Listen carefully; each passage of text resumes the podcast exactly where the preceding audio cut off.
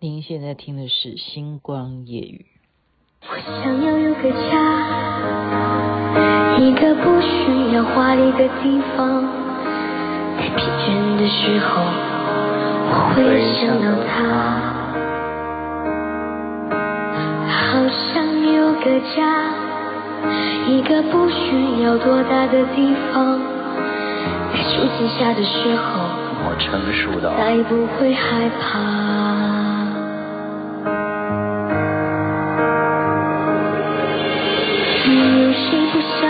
家，可是就有人没有他，别说流着眼泪，只能自己亲亲他。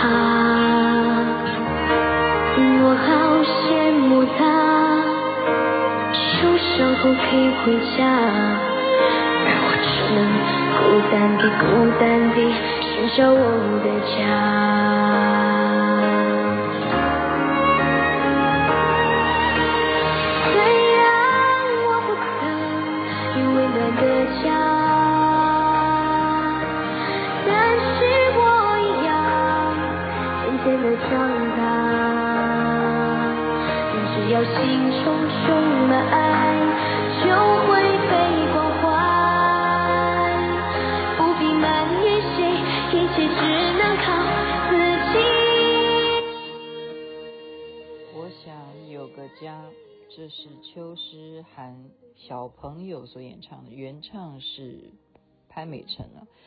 您现在听的是星光夜雨徐雅琪分享好听的歌曲，我也很想把它听完，可是这样就没办法讲故事了。连续第三天了啊，我觉得都有必要要交代，因为呢，刚好，嗯、这三天面临台湾又是周围被。被演习，周围我们以后叫做被演习。我们自己没有演习，我们周围被演习。那我们就继续再来讲一下民族啊，民族英雄曾经的，而且这是两岸都承认的英雄啊。我们昨天讲的是《剪桥英烈传》嘛，这都有电影的。那么今天讲的是《英烈千秋》这部电影，大家也可以去看啊。雅欣妹妹是刚刚真的把它看完了。因为看完了就更有感触啊，有必要啊，我觉得这应该是嗯血淋淋啊，血淋淋。但我昨天就想说，哎，《剪桥因为这样》我没有那个印象是柯俊雄的面庞啊，原来那个是梁修身演的。那《英烈千秋》呢，就是柯俊雄演的，他演的就是张自忠啊，张自忠呢。他这个人物啊，为什么会被后来的蒋委员长要称为英烈千秋？就真的是给他的墓碑啊，就等于说给他这四个字“英烈千秋”，是因为他的阶级啊，在当时他的这个牺牲呢，他算是最大的官啊，就是上将。那么他的故事也是非常戏剧性，因为现在我们会有人讲的，我们。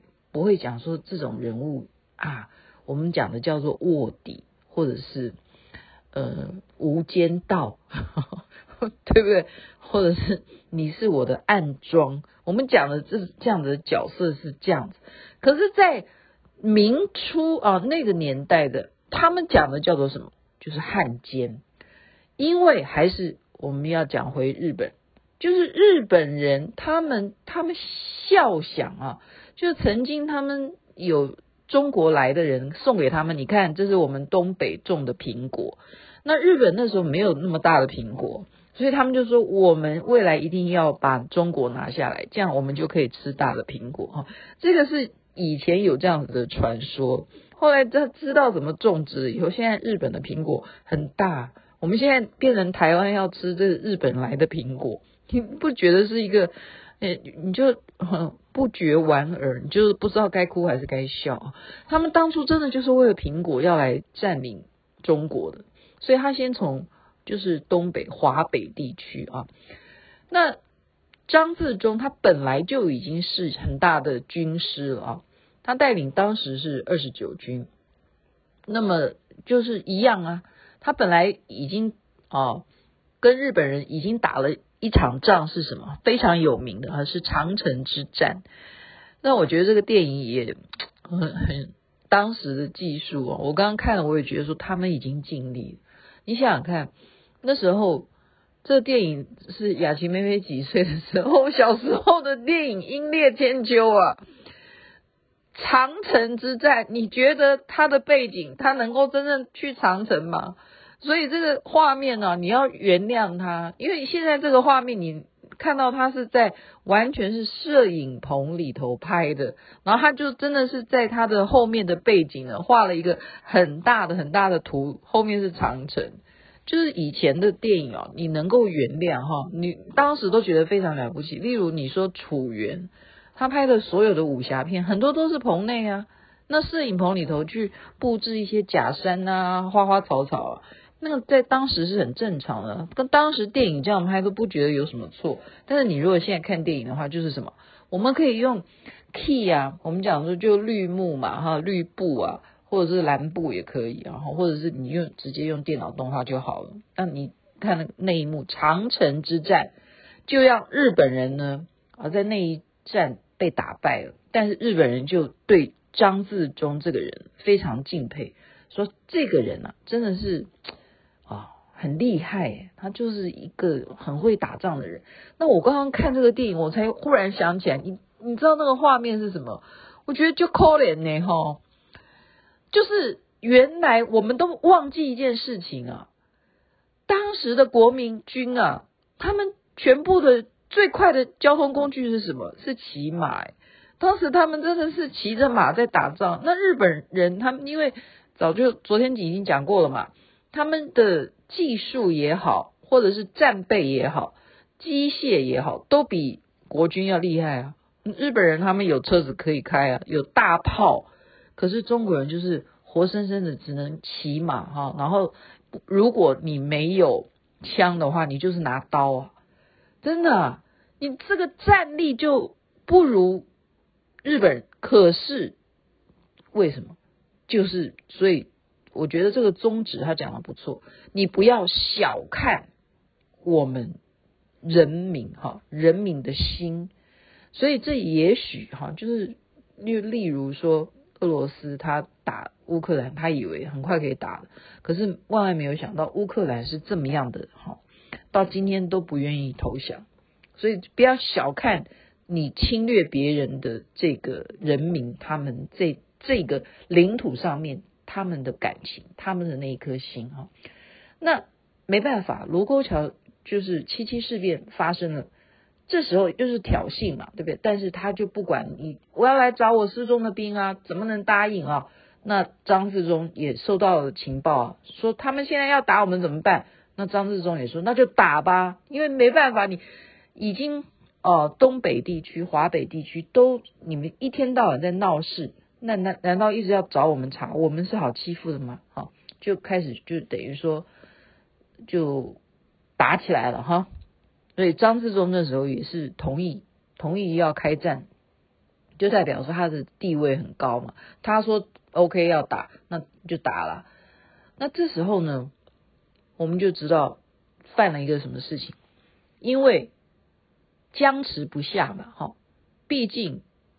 张自忠他已经前面有长城之战的圣功哈，那日本人很尊敬他，所以就怎么样，请他到日本的这个就等于军营，我们来稍微谈判一下好不好？意思就是说，你们退让，这边就让我们占领，其实就是要这样谈。那张自忠是代表国军啊，他怎么可能会答应他哈？他说不可能的哈，我们就是。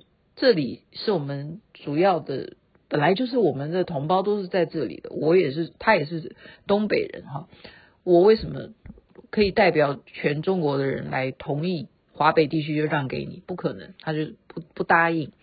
但是日本人却放他走哈，没有为难他，也没有枪毙他。哎，你就代表说，其实，在我们说呃真正道义上面来讲。好，就是你一个受人尊敬的人，人家也不会真正就让你死的很，就是下场哈，他不会那么快让你觉得说，我就杀了你不就好了？他他们也没有这样做啊，这就是代表说他的人格受到日本人尊敬，他就把他放回去。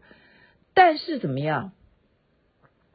但是他就有一个嫌疑了，就是他出入过日本军营，然后这就是会让人家诟病。你去干什么？你是不是要把我们国家给卖了？哈，在这个时候呢，偏偏怎么样？偏偏呐，刚好这个呃，南京大屠杀吗？对，刚好也是南京大屠杀了。对，就是一节一节的这样子发生了一些战争呐。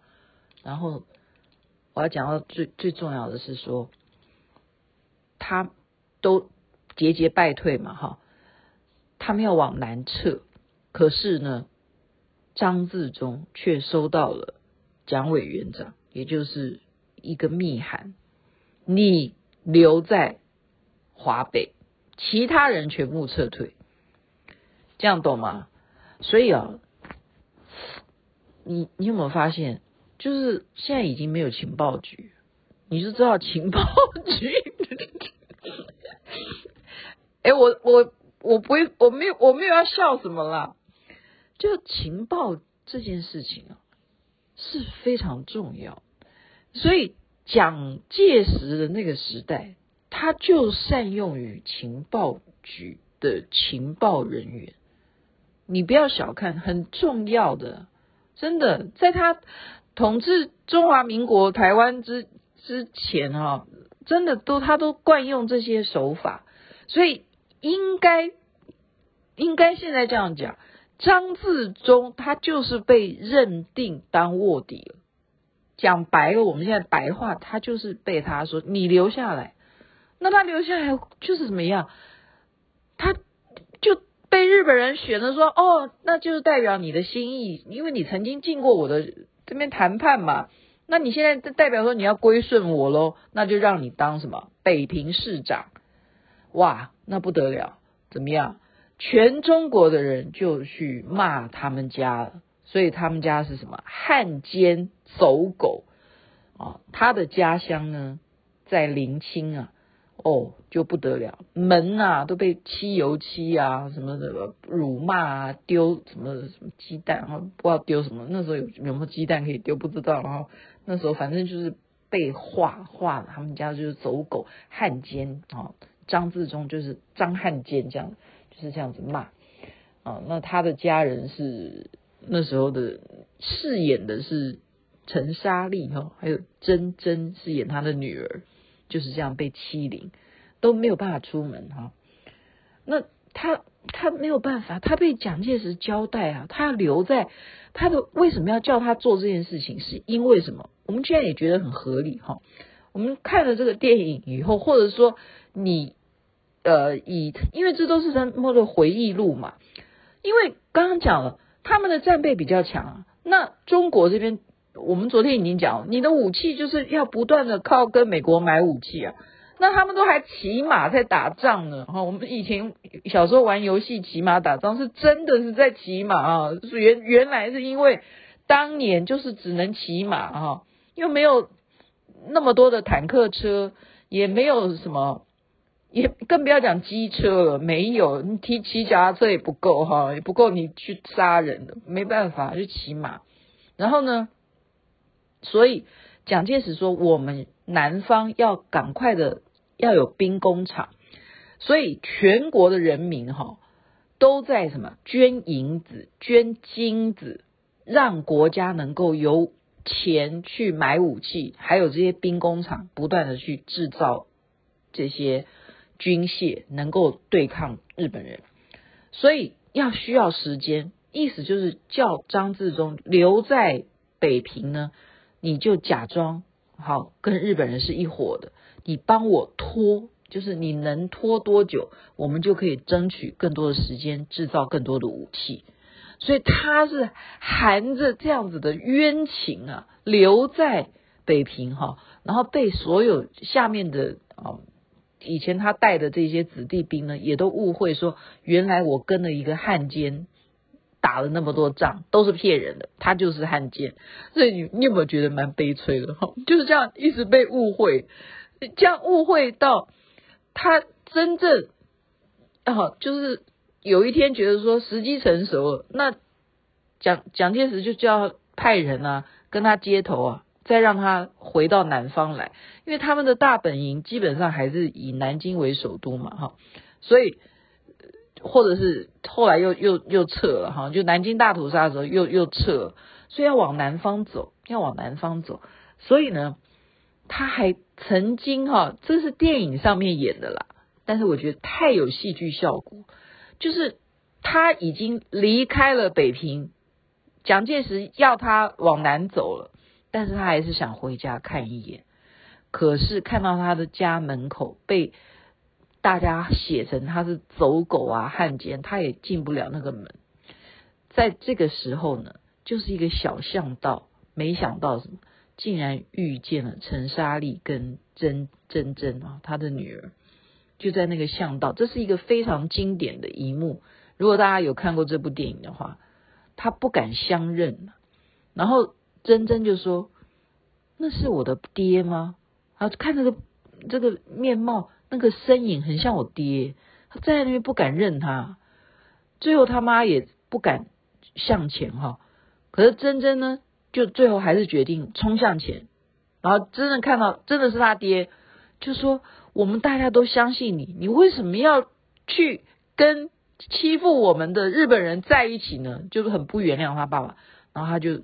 讲完这句话以后就走了，就带着他妈妈一起就离开那个巷道，就留下柯俊雄，就是张自忠啊，独自一个人这样子撑一把伞在雨中。所以这个经典的一幕啊，我发现后来很多连续剧都会去模仿，就是当这种冤枉你又没有办法把事情讲清楚说明白，你的无奈就要用撑一把伞，然后。下着雨，然后在巷道当中伫立着，站在那里，该何去何从？我要上前去告诉他吗？不行啊，我是情报安排啊，我就是去卧底的。我现在讲的话，你们会有生命的安全问题哈，所以他就只好就往南走。可是，一往南走呢，很快的就把他给扳正回来，因为。蒋介石很感谢他嘛，因为你帮我拖延时间，让我能够在这边制造很多的呃这个兵工厂，可以有武器啦，好，然后而且有支援，就是就像我们昨天讲的，到现在还是啊，就是习惯就是从早就已经养成了哈，就是跟美国买武器，而且这个买武器变成一种呃，就是例行公事，我讲白了，应该就是这样。我为什么要讲白了？我也不不不知道该怎么说嘛。那不然为什么现在还要继续的继续的买武器呢？而且他们也这样讲啊，会继续的嘛，会继续的给我们买武器嘛。所以我不就讲说，就是从原来这么早以前，就是啊，就是就是这这些事情造成的哈。他就当了军长啊，就升官了，就八班正，他不是汉奸。那蒋介石说他不是汉奸，那这时候南京大屠杀发生了，对不对？那他们就要再往南撤，那这时候他们一定要怎么样能够好面对日本人？有一个最头头的哈，叫做总参谋长哈，叫做板垣。那板垣这个人呢，他也早就已经啊。听闻说啊，长城之战的时候，张自忠真的是很会带兵哈，那就是想说，现在我们就要往他现在所在的地，我们只要把他拿下来的话，我们日本人就会赢了。呃，因为基本上我们就是说，我们只要把头给抓到了，不就是士气大振吗？因为那时候刚好南京大屠杀嘛，他们就觉得他们哦，一个人可以杀多少人，就代表他们的战功哈。我觉得真的是好疯狂啊，所以也难怪啊，难怪就是说马英九去看这个纪念馆的时候，他会说那是野兽的行为，那真的是啊，他那些照片哦，你再去看这部电影一样啊，就是演好把那些真实的，就你你现在好奇马英九去参观什么话，你可以去看这部电影《英烈千秋》，它是真正的有那些照片啊，那些纪录片的那一些画面啊，那是真实的哈。就是一排人，你是不管是用枪毙的方式，或是砍头的方式，然后一排人解决，就换下一排人。那其实说实在的，张自忠在做北平市长的时候，他已经因为他们家一排人要被枪毙，他都还暗中救了好几个他的自己的子弟兵，就说啊那个人他已经死了，你搞错了，他的姓名不是这个姓名，那就把他救下来，因为他当市长有权力嘛，因为他那时候日本人相信他哈。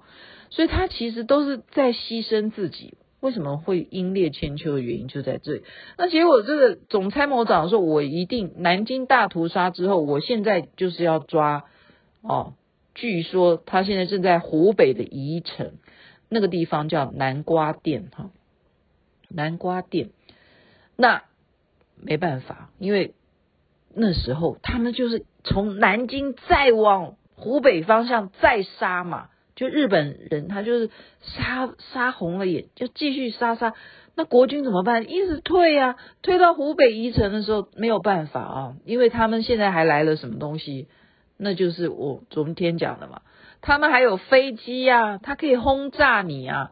你即使骑马也没用啊，你你没没有那么多飞机嘛，哈，所以就断了他好几个军师，只剩下张自忠他这一个师而已。所以他就告诉他所有的子弟兵说：“我们现在只有就是跟他拼了，就是这样。我要凭着我自己的良心哈。所以这日本人他们就说：我哈那个当时叫板垣是不是？总参谋长哈，他就等于说他他也红了啦。他因为张自忠这件事情啊，板垣很重要，他是总参谋哈。所以呢，他就。”打打打打打这些人，打到中弹嘛哈，每一个人都会中弹呐哈，因为你要知道他们的武器不多，已经都被他们轰炸，然后要跟着他们只能骑马的，或者只能够走路跑路的，他真的最后只是跑路了，就他身中好像是六枪了，他已经身中六枪，那那时候他就说我要自己。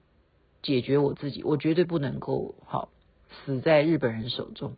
那旁边的人就阻止啊，好，呃，等于对六枪，他本来中五枪就已经不肯退，好，不肯退。那日本军已经就在逼近他了，那他要拔枪，他要自尽，他就被他的部下阻止，但是他就不准，他说我绝对我。这样子死，对国家、对长官、对人民良心，我一定要能够良心过得去，所以我不能够死给日本人，就是我不会在他们面前而死，我要死我是自己解决。那电影上面演他是用啊切腹自杀了哈，但是实际上面是说他是。用枪用枪自残，所以呢，在一九四零年五月十六号这一天，所以你想想看哈，我们昨天讲说卢沟桥事变是一九三七，那一九四零、三七、三八、三九、四零，他真正跟日本人这样子打仗，打了十几年呢。就是这样子啊，帮国民党这样打仗打了十几年，卢沟桥事变这样这样算起来的话，他就是啊七八九十四年，就是四年。从卢沟不要呃，你还不算长城之战哈，他真的就是死在就是抗日的这个战争当中。然后他因为什么？他的地位很重要，所以日本人要抢他的尸体啊。把他要带回他们的皇城，要把他把他尸体要给大家看，说你们看中国的这个上将那个张自忠的尸体，可是不能蒋介石不能够让他们做到这件事情，所以就派了一个军队哈，敢死军队去把他的遗体抢回来，然后再运回重庆，然后让他以国葬的方式来追悼。所以呢，蒋委员长就亲提了这四个字，立在他的石碑。这四个字就是“英烈千秋”，好，表示永远的这个悼念。所以呢，你就想说，一个人啊，他为了这个国家，他还要背负着，啊，他是汉奸的这种恶名。那我们今天哇，我这实在是也无言啊。我们今天的媒体发达，你说，嗯，谁要骂谁呀？那那骂一骂，你觉得这个节目骂他完之后，他家会被人家去油漆吗？不用啊。我们现在的方式就直接用网暴、网络暴力就好了。但是网络暴力，因为受不了网络暴力而去想不开的人，我真的奉劝你不必。真的，你看看这些人才真正值得你尊敬啊！英烈千秋，他们受到家人哦。被人家丢鸡蛋，活不下去，都没人要卖东西给他吃，被唾弃，然后几年都见不到丈夫的，他们都可以活到最后，都可以。中国人因为南京大屠杀更团结在一起，而八年的抗战，日本人都还是得不到苹果，他就是当年的梦想是为了吃苹果，所以。我们人的这个韧性啊，我们不要小看。我们常常说年轻人呐、啊，都是草莓族，一点点压力啊，就马上会忧郁症。你不要小看，真的，现在忧郁症很多年轻人，你都不知道说他得忧郁症。你觉得他啊，不用养家活口啊，那你觉得他快乐吗？其实他真的是压力承受度是不及不及以前的我们呢。所以今天就是把这个故事啊，也是一样，欢迎大家给孩子听，给孙子听，而且每个人男生要听，女生要听。然后你想想看，以前的人以中国当时的实力是用骑马打仗，现在呢？现在呢？我们的军力如何呢？哦，人家在军演，我们可不可以军演呢？不知道。这个东西还是我昨天讲的，请。不要以一时之口舌之快，或者是你为的只是选票，或者是你为的就是一个权利，而牺牲了什么什么什么，千万千万要三思啊！我没有任何的政治立场，没有的。OK，虽然我昨天才知道三明治是什么东西，但是我一样。我很多民进党朋友没有错的，民进党的很多主张我也觉得说蛮有道理的，对啊，就是这样子。但是还是一样嘛，没有人希望战争。好，我们希望英烈千秋这样子的人，他的章字中这这事件就到此为止，不要再需要做这种事了，就是这样子的一个。感想，分享你这个故事给大家。OK，祝福大家人人身体健康，最是幸福。周末假期愉快，晚安。那边早安，太阳早就出来了。